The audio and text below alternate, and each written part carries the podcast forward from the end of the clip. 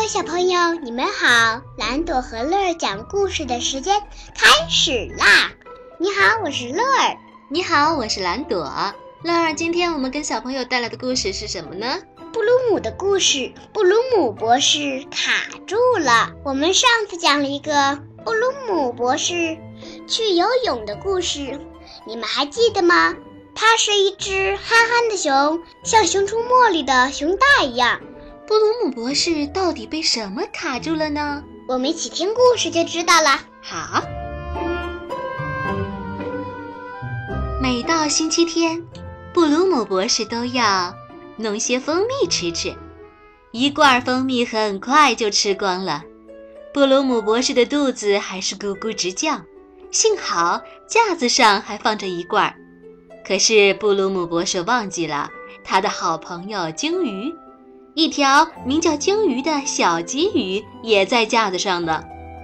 布鲁姆博士摸错了罐子，哦，我的老天！金鱼缸紧紧地扣到了布鲁姆博士的头上，不得了啦，不得了啦！鲸鱼吐着泡泡，大声地嚷嚷着。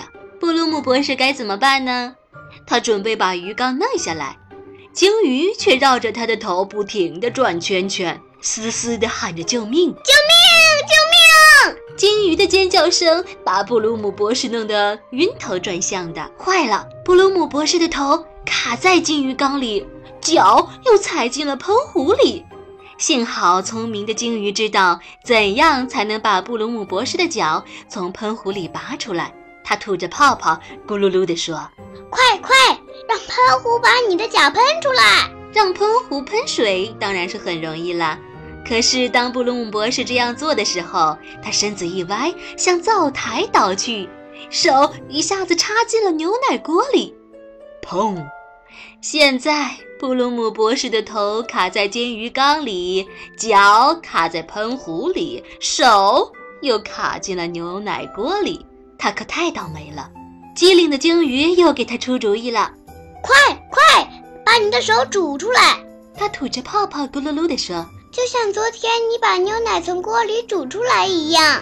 于是布鲁姆博士打开煤气灶，等着牛奶锅把手煮出来。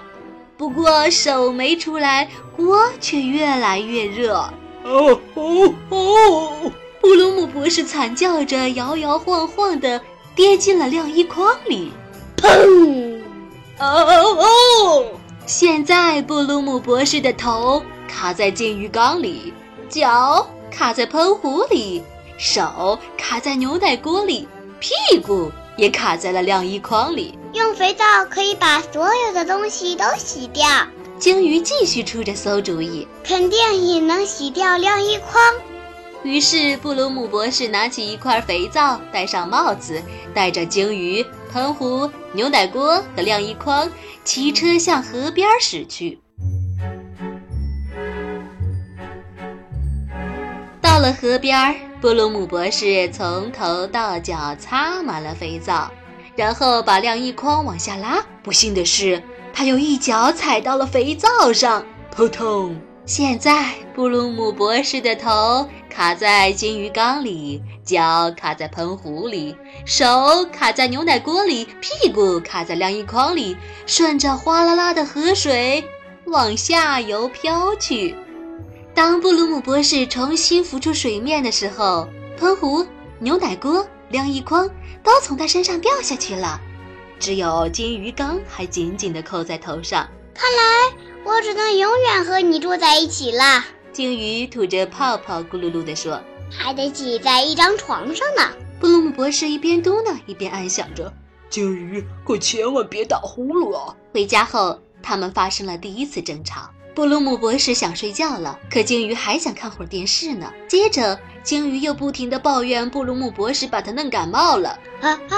切！鲸鱼打了一个喷嚏，都怪你！布鲁姆博士好担心呢，因为鲸鱼肯定会传染给他的。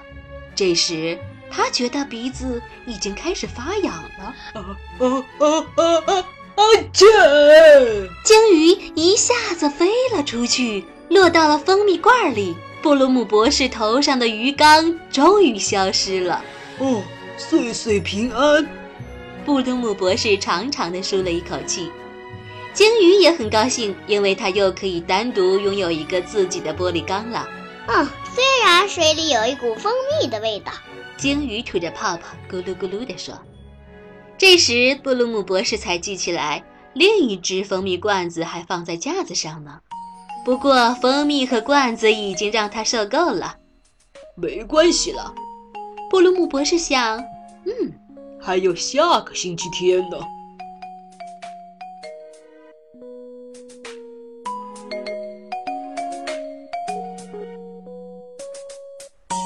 好啦，我们今天的故事就讲到这儿啦，我们下次再见吧，再见。